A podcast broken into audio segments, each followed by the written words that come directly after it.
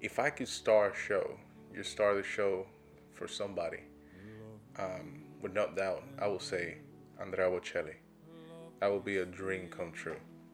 And well, if Elvis was alive, I would say Elvis too. What do you prefer the most? Do you think that writing music or writing lyrics, more like poems? Unfortunately, I can't write music because I don't have that much knowledge as just to write music. I would love to. I need to learn a little more about that. But I, I, I like I, I write lyrics. Uh, the lyrics is, with the music is just a beautiful combination of an art that comes from the heart. Um, and tell me about it. When you perform, do you get really nervous, or you're just used to it? You don't you don't care if it's two people or if it's maybe a hundred.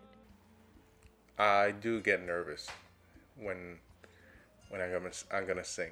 It doesn't matter if it with 20 people or 5,000 people. I get nervous. It's just something a natural reaction. I even get a nervous tip. And do you have any advice for singers that get nervous? Okay, the advice I will give to any beginner is just to trust under. Uh, gotta trust your talent. It's one of the best things. Uh, singing is a talent that comes. I believe it comes from from God. It's something that is come from from inside of you. So trust yourself. You might be nervous, but you gotta trust your in- instincts.